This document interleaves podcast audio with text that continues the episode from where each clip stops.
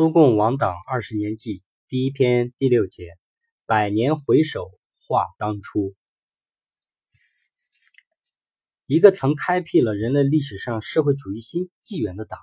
怎么会沦落到如此地步？在他的危难时刻，过去支持他的群众，有的冷嘲热讽，有的冷眼旁观；他的党员们，有的离家出走，一去不回，有的甚至跑入了对立的营垒；他的干部们。有的痛心疾首，有的却忙于改换门庭；他的领袖们有的身陷囹圄，有的却忙于裂土分封；甚至于这些人的子女亲属也命运迥异，有的流落街头，有的富可敌国。这是真正的千古之谜。为了尽可能多的解开谜团，我们不能不沿着历史的长河艰难的回溯，回溯到它的起点。有一本写于十月革命期间的书，叫《震撼世界的十天》，是作为革命目击者的美国记者约翰·里德写的。列宁曾亲自为这本书作序，但因为书中列举的十月革命领导中没有斯大林。列宁逝世之后，他曾在苏联淹没了几十年，直到苏共二十大后才得以重新出版。列宁的夫人克鲁普斯卡娅曾经这样评判这本书：这书异常鲜明有力地描述了。十月革命最初几天的情景，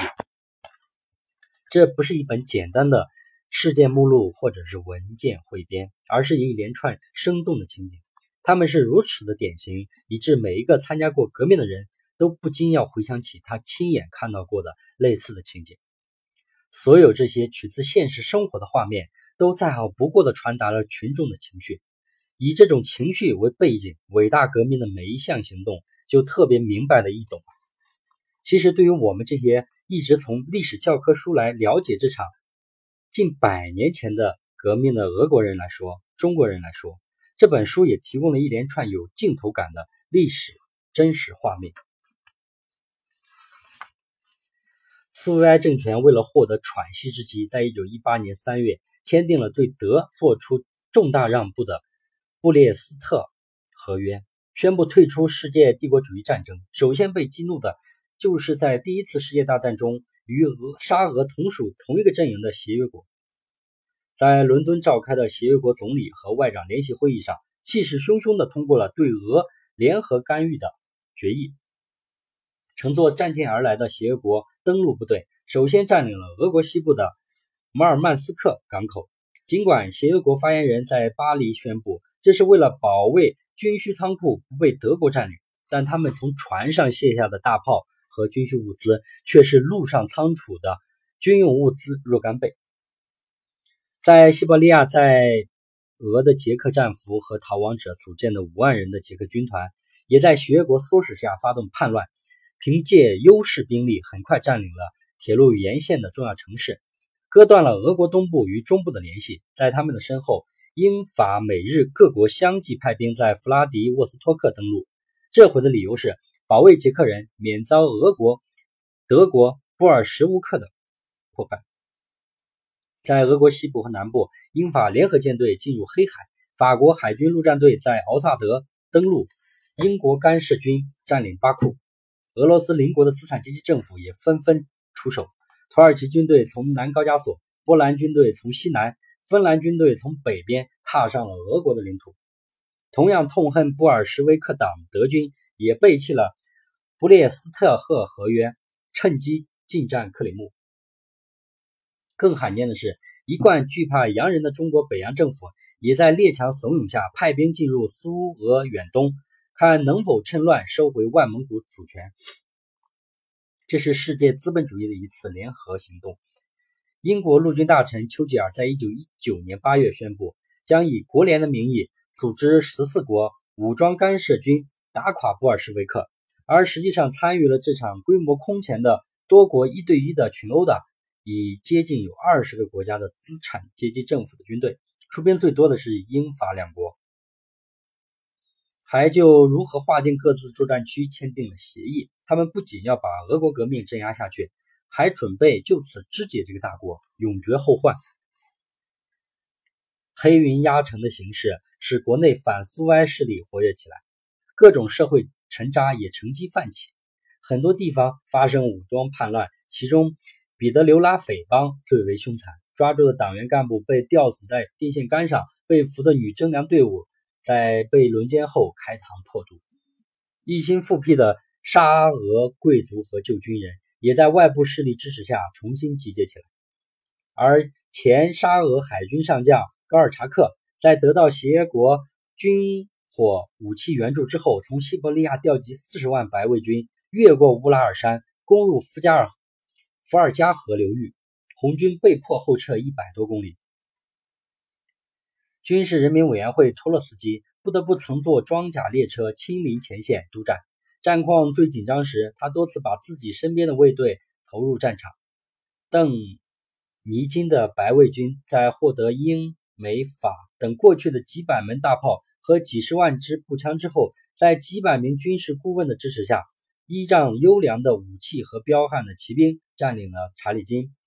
顿巴斯和基辅，从南面直接威胁莫斯科的安全。他的金主们更宣布，将给第一个冲进莫斯科的团队以百万卢布巨奖。而尤尼金金的白卫军则在英国坦克的供应下，攻抵了彼得格勒城下。最危急的时刻，反革命势力占据了全国百分之六十六十的国土，百分之七十五的产钢区，百分之九十的产煤区，还有大部分主要产粮区，扼住了苏维埃政权的经济咽喉。布尔什维克控制的范围被压缩到人口稠密的中心地区，而且是四面被围。五零后和六零后的中国人都会记得黑白电影《列宁在一九一八》中一幅俄国地图的镜头，中间的苏维埃政权控制区迅速缩小。众多代表敌军的硕大箭头还在四面八方扑来。高尔察克和邓尼金并不像后来有的苏联作品那样丑化成那种匪气十足的军阀，他们都是原沙俄将领中的佼佼者。高尔察克是著名的极地探险家，通晓包括中文在内的四国外语，称得上学者型将领。第一次世界大战中，他任波罗的海舰队水雷总队队长。经常率军冒险深入敌后布雷，炸沉了数十艘德军舰艇。因屡立奇功，升任了黑海舰艇司令。十月革命后，被白军残部推举为俄国的最高执政者。他治军很严，以不利生命、不思亲友、只关心俄国的复兴与强大为誓词。邓尼金原任临时政府军队参谋长，他为官清廉，学识渊博，在军中威望也很高。后来兵败流亡西欧后，他成为两百万白俄的精神领袖，曾多次发表文章和演说，谴责希特勒的反人类暴行，并发动白俄为受战火蹂躏的西班牙难民捐款。后来德军入侵苏联时，邓尼金不念于布尔什维克的旧恶，以个人名义呼吁全球俄罗斯人为祖国而战。但在新生的苏维埃政权还未立足立稳时，由这两个为不同信仰而战的杰出敌手率领的装备精良军队，对由普通士兵和工人匆忙组建的红军构成了巨大的威胁。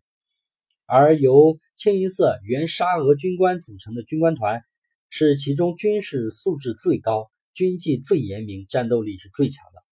在根据阿尔托尔斯泰的名著《苦难的历程》改编而成的同名电影中，中国电影观众就看到这样的镜头。排成步兵方阵的军官团，迈着整齐划一的步伐向前推进，胸前的军功章和如林的枪刺，在俄罗斯黎明前的黑暗中闪烁着致命的冷光。社会主义祖国在危急中，这是由列宁亲自签署的苏俄人民委员会法令。一九一八年的二月二十二日，布尔什维克党决定为反击外国干涉军和白卫军的进攻。动员五分之一的党员上前线，五个新的编制军在东部战线出现了。年初刚开始组建的红军，十月份已经迅速扩大到八十万人，在东南北各条战线的宽阔正面顽强阻挡着敌人的到来。一九一九年九月，由邓尼金部队突破了南方战线，列宁又发出了大家都去同邓尼金做斗争的号召。布尔什维克党中央再次决定抽调三万共产党员。和一万共青团员上前线，包括斯维尔德洛夫大学应届毕业的共产党员学员，一半以上被派往了前线。列宁亲自为他们送行，并以共产党员的先锋模范作用，发表讲话予以鼓励。一九二零年，俄共根据托洛斯基和斯大林关于波兰战线和弗兰格尔战线形势的报告，再次决定动员共产党员上前线，要求把应征入伍的党员全部派往前线。其中百分之五十五的党员派到了弗兰格尔战线，其余的派到了西方战线。在战场上，党员干部身先士卒，冲锋陷阵，以锐不可挡的精神，迅速地扭转战局。仅1918年到1920年，就有三十多万党员穿上军装，与他们并肩战斗的还有七万名共青团员。当时每两个布尔什维克党员中就有一个入伍，而每五个共红军战士中就有一名是党员。为了补充党员大批参军后留下的工作岗位，布尔什维克党在后方举行了征收党员周。仅在中心地区就有二十万人入党，在每天只配给二三百克黑面包的条件下，后方党员怀着面包会有的，牛奶也会有的信念，以加倍的劳动支援前线。莫斯科喀山铁路机车编队党支部发起组织星期六义务劳动，大家放弃休息，不要报酬，自觉地为支援前线而忘我劳动。当劳动完毕，上百个身体疲乏但眼中闪烁着愉快光辉的共产党员。唱起了庄严的国际歌来庆祝工作日的胜利。真理报记者这段感人描述激动了全国。星期六义务劳动迅速推广到所有的基层党组织，并带动大批非党群众参加。列宁兴奋地称之为伟大的创举，并率先垂范。他和士兵共同抬木头的画面，曾经激励了几代苏联青年。共产党员的踊跃参军使全军士气高涨，兵力也很快增加到一百五十万。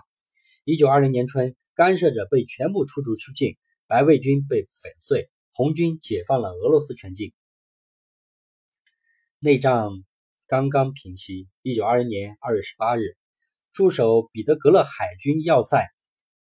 科朗施塔的部队又发生了叛乱。正出席俄共第十次代表大会的代表，尽管多是来自世界各地的布尔什维克党的领导干部。也像普通士兵一样，拿起武器，直接从会场上了战场。这支布尔什维克党的高级军官团，在一片乌拉声中冲上了冰封的海湾。叛军们的猛烈炮击炸开了成片的冰面，很多进攻者溺水而死，或者被冻入冰人。直到三个月后，芬兰湾的冰完全化后，牺牲者的浮尸才全部被收敛。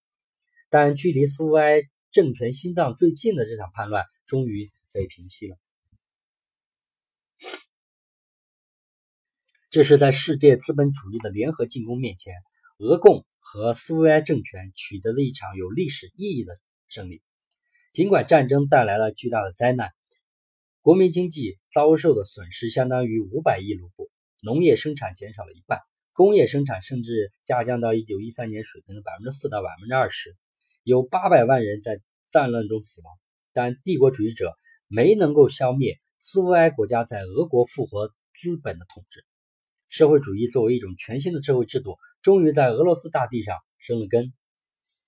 在这场殊死搏斗的最艰苦的时刻，有五万多名共产党员战死。列宁高度赞扬这种献身精神和先锋模范作用。他说：“只是因为党当时时刻警惕，因为党纪律严明，因为党的威信统一了各机关、各部门，使几十、几百、几千，以至几百万的人。”都遵照中央提出的口号一致行动，只是因为忍受了空前未有的牺牲，才使目前的奇迹发生。只因为有这一切，才能在协约国帝国主义者和全世界帝国主义者两次、三次甚至四次进攻中获得了胜利。